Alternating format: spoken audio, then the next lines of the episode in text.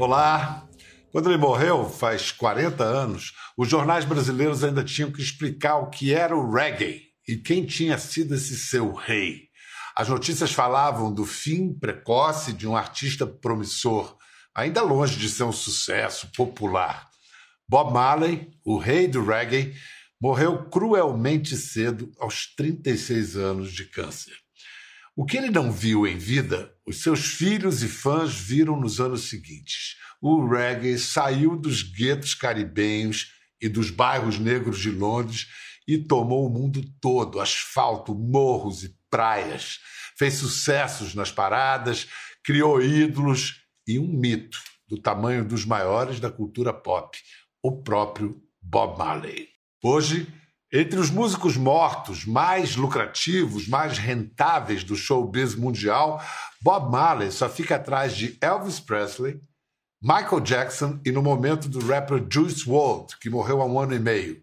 O reggae se desdobrou em subgêneros, cruzou fronteiras e sotaques, virou dancehall, virou dub, virou maranhense, virou pop. Um certo adolescente jamaicano viu de perto a transformação do cantor Bob Marley em lenda. Aliás, a transformação de seu pai em lenda. E, como artista, ele ajudou a modernizar o reggae, a incorporar novos elementos e influências. Tanto que acaba de gravar com um grupo brasileiro, misturando inglês, português e espanhol na música América Vibra, dos brasileiros do Nat Roots. Vamos conversar agora com essa testemunha e protagonista da história do reggae, Ziggy Marley. Hi, Ziggy. You hear me? How are you, Pedro? I'm good. I'm very glad to have this opportunity. I hope everything is well with you and your family. Where are you talking from? Um, Los Angeles. Los Angeles. Great. Hey, Ziggy, when you compare present day reggae to what was played by your father almost 50 years ago, around 50 years ago, what do you think still remains the same and what has changed for good? Well, first, I would have to say that the music that my father played 50 years ago was ahead of its time. And so it is some of the most modern reggae. He was never following the trend of his of his um, peers or, of that period of time. He was always ahead of his time. So his music is still um, now, it's still the future. Um, so what has changed, I think, is um, it has become easier to make music, and some of the musicianship has been lost because it has become so easy to make music. Um, so you find that anybody can make a, a song um, with with um, less practice, less rehearsal, less commitment, um, and that that that that makes the music um, not as revolutionary as what my father had done in those days. And the musicians, not just my father, but the musicians of that time, the Wailers, uh, Tyrone Downey, Family Man, Carlton Barrett, all of those guys were unique musicians who had to really be uh, masters of their art. There was something sacred about the music they've done. Uh, they were playing back there and yeah. uh, and cer- and certainly the meaning of reggae music in 1960s Jamaica was different from what it meant to Caribbean immigrants in London in the 1970s, and also meant something completely different to those to the market, to the men who hired reggae artists in the 80s. So nowadays, 2021, to yourself, Ziggy, what is the meaning of reggae music? Meaning of reggae music, I mean, it's still the same meaning. The foundation doesn't change. The meaning of the music doesn't change. Um, no matter how much time go by, even in 3032, in the year 3032, the meaning will still be the same. It's the people music. It's the music that carries the hopes and the struggles and the aspirations of humanity with it. And it beats with that spirit in it. And that will always be its meaning. That does never change. So the, the meaning of it's still it. the same. Yeah, the essence never changed. Listen, in 1988, you've experienced the crossover success, a hit not only in the reggae scene, but in pop in general with Tomorrow People. Is this story a classic reggae history, isn't it? Um, sure. I mean, I don't know. I, I, I never get a chance to analyze it or even realize what was happening at the time. We were living in Jamaica, and a lot of the success was happening in America and elsewhere. And so we, you know, we never really understand what it meant at the time um, because we weren't living in that world. We were living in a simple life in Jamaica, you know. That was not what it meant at the time. Um, your most recent album, More Family Time, is a kind of a music for family record. You have a first volume of this work, Family Time, from 1999. And you also have a children book, I Love You Too. So, uh, but, but I suppose your childhood was very different from your friends.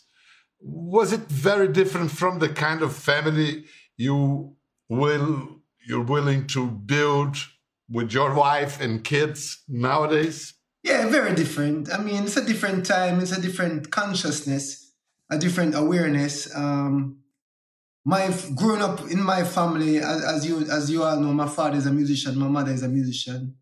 Um, we spent a lot of time not around our parents. Um, but for me, with my family now, I try to spend a lot of time with my children and um, try to um, be in their lives much more than my parents were in my life.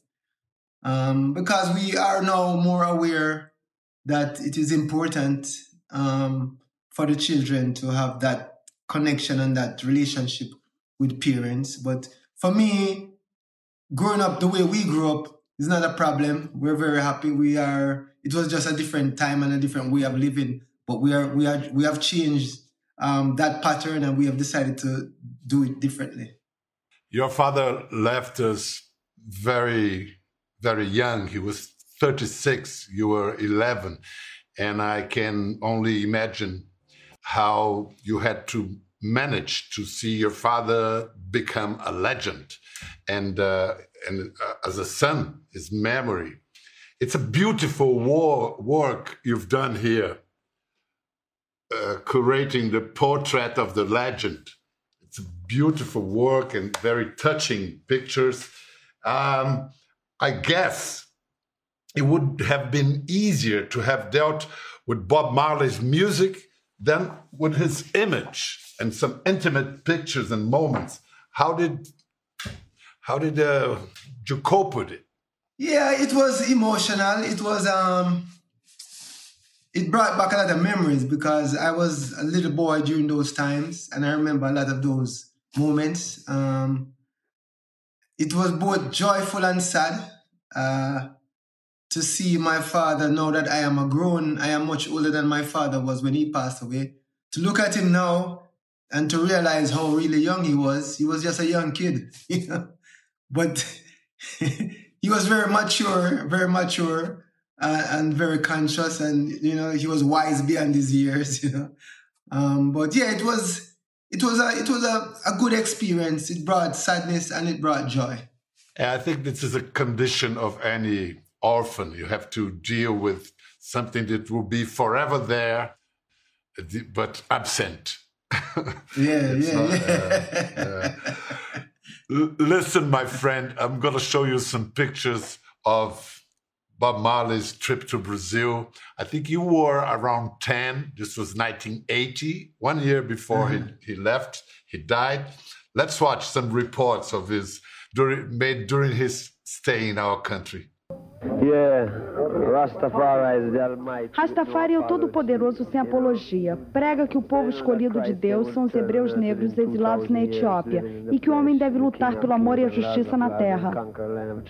Eu acho Bob Marley uma pessoa incrível, solta. Um tremendo intérprete, é um cara muito legal, um swing maravilhoso. Principalmente porque é negro, é todas as cores do mundo, como diz o Gil. Seems like he had a great time. yeah. I don't remember what he brought from Brazil, but I know they had a good time down there. Listen, you you yourself, you have been to Brazil several times, but at the end of last year, you got an invitation to sing with one of our best reggae bands, Brazilian reggae band. So let us include Alexandre Carlo from Nachi Roots to tell us how this idea came up. Boa noite, Alexandre. Tá com a gente? E aí, Bial, tudo bem? Legal. Alô, Zig, tudo bem? Bless up, man. Yo, what's up, Alex? There's a reggae man now. é, escuta, Alexandre, foi sua ideia de convidar o Zig para participar de América Vibra? Sim, foi nossa, foi do Nat Roots. A gente, obviamente, né, somos muito fãs do trabalho do pai dele, de Bob Marley, e de Zig Marley também do Zig, eu, o que me interessou no trabalho do Zig é que justamente ele conseguiu fazer um trabalho autoral próprio e, e, e muito original, que é muito difícil no reggae, né? Porque o pai dele é um ícone, uma lenda, não só do reggae, da música mundial, né? É uma referência de tudo, né? Então você conseguir e ele como filho, né, conseguir fazer um som distinto, né, daquele trabalho maravilhoso do Bob, me interessava bastante. Você falou Tomorrow People aí, esses discos todos ali no, no começo dos anos 90 fizeram parte bastante do meu crescimento enquanto músico, né? Honestamente, a gente achava que o Zik não, né, não, não viria com a gente, né? Porque uh, trata-se de um, de, um, de um legado muito grande né, que ele leva, tanto da música dele quanto do Bob Marley a gente ficou muito feliz, e não só pelo, por, por ele ter aceito o convite, mas depois a gente fez algumas entrevistas juntos e a pessoa dele, né, muito tranquilo, muito gente boa, muito parecido, confirmando realmente aquela, aquela máxima que todo mundo diz que o povo jamaicano é muito parecido com o brasileiro, né? É, e, e irmanados pela música negra e pelo reggae e, pelas, e por tantas outras afinidades. Ziggy, Tell me something, man. Is there such a thing as Brazilian reggae or just Brazilian guys playing Jamaican music? No, I mean, it's reggae music. I mean, reggae music don't belong to one country or one place, you know? Um, and my father was a very open minded and welcoming person. And so we love hearing the music being played anywhere in the world, all over the world. And the Brazilian the Brazilian way of the way Brazilians love music. Um, for us, is, is there's a strong connection, and so we appreciate what Natty Roots do, and you know the music that them play down there, and um, yeah, we love it. We just love it. Alexandre, você carrega o Roots no nome do seu grupo, mas você procura um equilíbrio entre se manter fiel às raízes sem deixar de ter asas para voar na criatividade, na criação? Não. É, esse, o contexto do roots, do reggae roots, vem muito naturalmente nas nossas canções. É, o Nat Roots e eu, como compositor, nunca tivemos, nunca nos forçamos a sermos jamaicanos, porque eu não acredito nisso. Eu acredito. O jamaicano é um jamaicano, eles são os reis do reggae e serão sempre. Nós somos brasileiros e acho que a contribuição do Nat Roots para o reggae, para com o reggae, é justamente fazer, tentar fazer um, um, olhar brasileiro sobre essa cultura que foi lançada aqui dentro do Brasil por Bob Marley e depois ganhou visibilidade, principalmente através do Gil, né, num primeiro momento, e depois Edson Gomes, Tribo de e depois a primeira banda a se tornar realmente muito conhecida, que foi o Cidade Negra. Então, uh, ah, para mim, eu não acredito nessa coisa de você uh, pegar uma cultura que vem de fora e querer ser uma imitação apenas daquilo. Uh, o brasileiro tem, eu acho, essa, essa facilidade de pegar coisas que vêm de fora e transformá-las numa coisa brasileira, no olhar brasileiro e devolver isso para o mundo. Eu acho que o Nat Roots tenta fazer isso com o reggae também. Não, e o, e o conceito todo em torno desse seu álbum é, é tudo em torno do conceito da, da união entre, entre povos. Quem mais está nesse projeto aí? Tem, tem umas feras aí, né? Tem sim. Além do Zig. Tem. E o conceito desse trabalho foi que a gente começou a viajar muito pela América Latina para tocar e a gente começou a perceber que os problemas do povo são os mesmos. Não né? a elite que não cuida muito do seu povo, se preocupa mais em, nos seus próprios projetos individualistas. Então é importante, mesmo parecendo ser um pouco utópico essa coisa de união das Américas, Mas a gente sabe que, às vezes, ideias utópicas despertam gatilho nas pessoas para ela, elas realizarem seus próprios projetos, que, no fundo, são as pessoas que se motivam e vão em frente para mudarem suas próprias vidas. Nós somos, às vezes, apenas faíscas, né? Então, o cara ouve um América Vibra, ele pode resolver voltar a estudar, né? Uma coisa que não tem nada a ver, mas que despertou uma ideia Pode boa não nunca é demais. A utopia não é para ser realizada, mas ela serve de inspiração para realizar pequenos sonhos e utopias que depois acabam por transformar o barato todo. Né? Sem dúvida nenhuma. E é. a gente, você perguntou sobre os nossos amigos, né, que, que, que estiveram nesse disco com a gente. E a gente gosta muito de chamar pessoas que em algum momento a gente já ouviu falar que tem alguma relação com o nosso trabalho, né? Então a gente tem duas revelações da música brasileira, que é a Isa e, e o grupo Melim, estão juntos com a gente. A gente tem o Pedro Capó, que se tornou amigo, que é um, um cantor porto-riquenho. Temos uma banda amiga, irmã, que começou com a gente nesses 20 e poucos anos de reggae, que é o Planta e Raiz. Uh, a Deb Nova, da Costa Rica, que é uma, uma amizade recente. E o meu grande parceiro, amigo, ícone e, da música brasileira, o Brau, né? O Carlinhos Brau. Timaço, hein? Uma seleção. Por falar Sim. em seleção, Ziggy, I know one of your point of connections between you two is football. And uh, by the way, um, you, you, I think you always dreamt of playing football in Brazil, not necessarily playing music. What is your position on the field, Ziggy? Um, midfield. Mid- midfield. midfield. Shirt number 10, uh, uh, like Pelé? No, no, not like Pelé. Number 11. 11. 11, like e você, Alexandre, você joga futebol também? Ah, eu já joguei bastante futebol. Corria bem, corria bem. Eu, eu, eu sou ambidestro na, no futebol. Então eu conseguia jogar na, na, né, nos dois lados, assim. Isso nas peladas sempre me chamavam, né? Eu, não, eu nunca fui lá o melhorzão, não, mas ah, eu estava sempre presente ali porque eu jogava em várias posições. Você tem contato com as torcidas? Os times brasileiros têm torcidas de reggae. Você tem contato com essas torcidas? Tive contato com essas torcidas, é, primeiramente com a Fla Roots, né, que é uma torcida em homenagem ao reggae e que no símbolo deles eles colocaram o boneco lá da banda, que é o símbolo do Nat Roots e tudo. E eu tive até uma ideia de enviar umas camisas pro, pro Zig, né, para ele saber que, que, legal, né, que ele curte tanto futebol, em homenagem ao pai dele, ao reggae. Então o Grêmio, a torcida do Grêmio mandou a do Palmeiras, a do Vasco, é, Paysandu, um barato. Que barato, Mandaram... que legal. Muito legal. O reggae está nos estádios aí. One of the historical moments in Bob Marley's career was in 1978, Ziggy at the One Love concert. He was in Jamaica and he called upon the stage the Prime Minister Michael Manley of the ruling Left Party and his conservative opponent Edward Seeger. Uh, Ziggy, you live in the United States. We are in Brazil in the States, in Brazil, in most places around the world nowadays, there's much more polarization than any dialogue. How can we try to emulate your father's beckoning in 2021, bringing the prime minister, the, the, the opponents to the stage? Well, music, I mean, the music that we do is a very important part of that. Uh, music, music influences society and influences people. So we have to continue to put the music forward that brings that positive togetherness for people because the political leaders are not doing it. Someone has to do it. And it is left up, up to us, the musicians, to take that, that leadership role in bringing people together.